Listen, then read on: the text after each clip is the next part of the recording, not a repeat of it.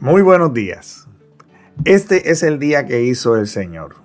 Un día para que te goces y para que te alegres en él. Mi nombre es Rafael Delis y esto es Renovando tu mentalidad.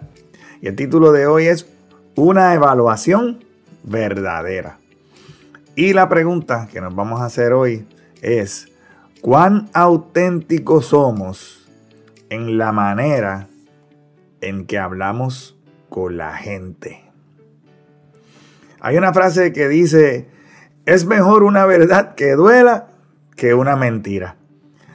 Y en mis muchas experiencias como líder a través de los tantos años que llevo en la empresa privada, he tenido que evaluar definitivamente el desempeño de muchas personas, ayudarlos en su desarrollo y ubicar a las personas en la función más apropiada para los talentos que tienen.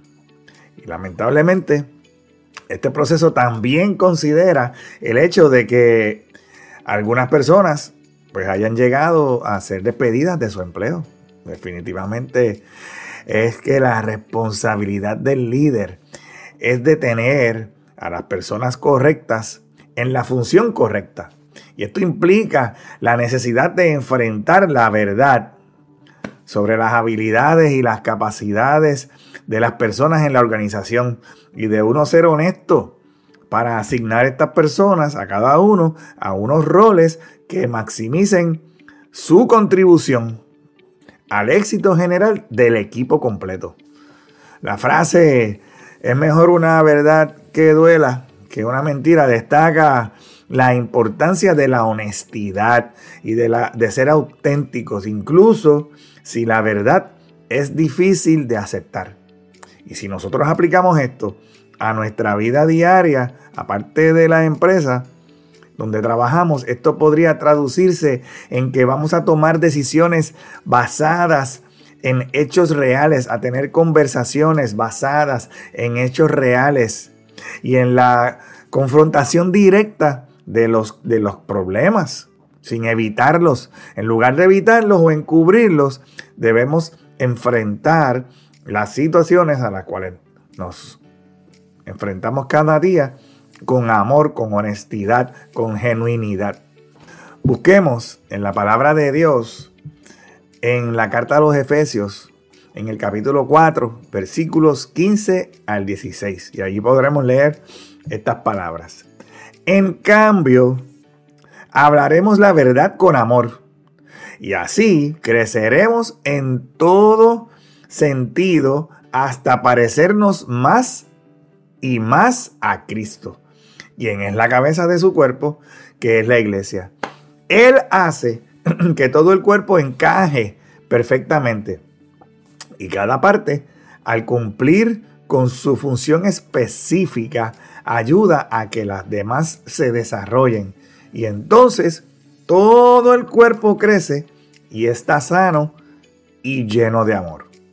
Y esto no tan solo habla de cómo debemos relacionarnos entre la familia de Dios, sino con todas las personas, porque nosotros tenemos el deber de tratar a los demás con amor, pero nunca, en realidad, tenemos que tratarlos con amor, pero no apartándonos de la verdad.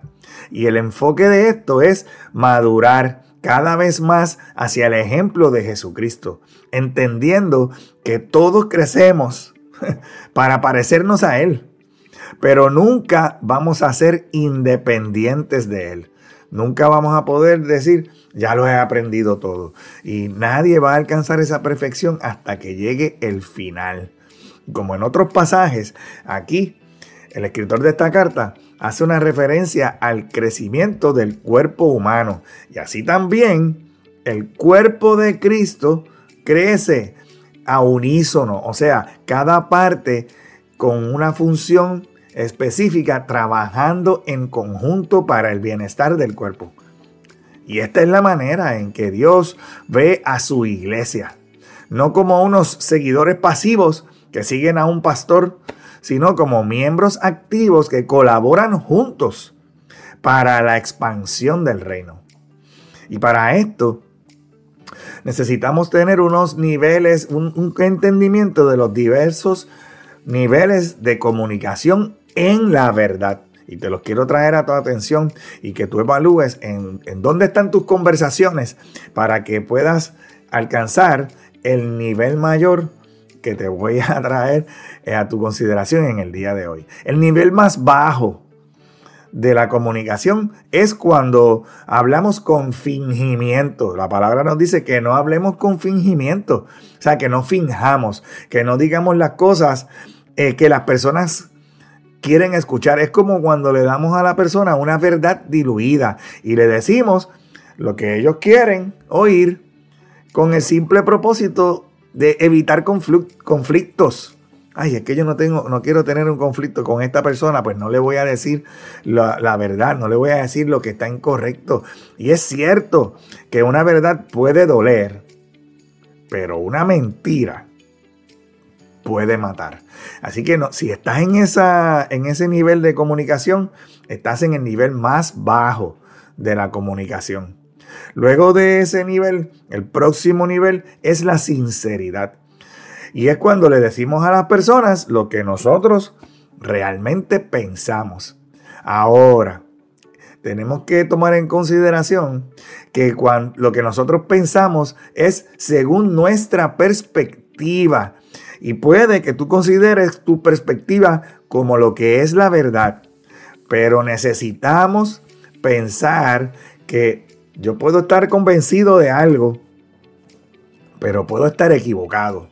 Así que no porque yo sea sincero y honesto, yo te puedo ser totalmente honesto.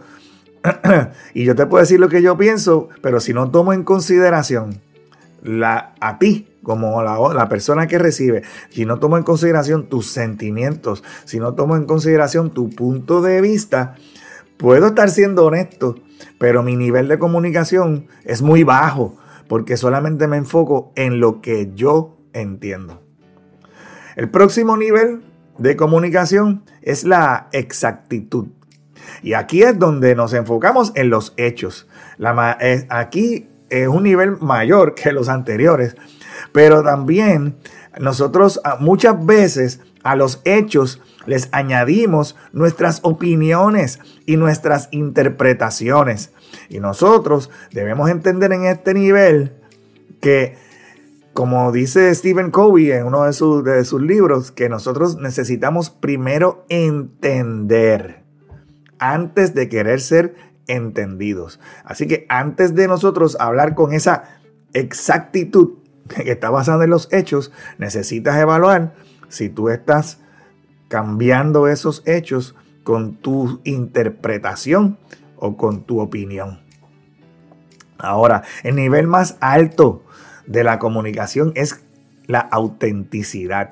Y es ahí donde encontramos ese punto donde podemos expresarnos libremente sin dejar de tomar en cuenta los sentimientos, las opiniones y los puntos de vista de las demás personas. El ser auténtico asume que hay más elementos a la verdad que tu propio punto de vista y que tu propio juicio.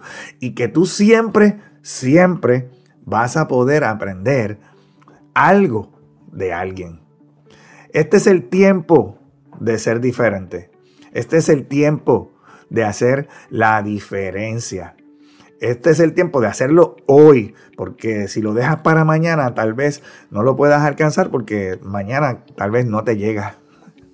Este es el día que hizo el Señor para que te goces y para que te alegres en Él, que tengas un excelente resto del día y que Jehová te continúe bendiciendo en el poderoso nombre de Jesús. Amén.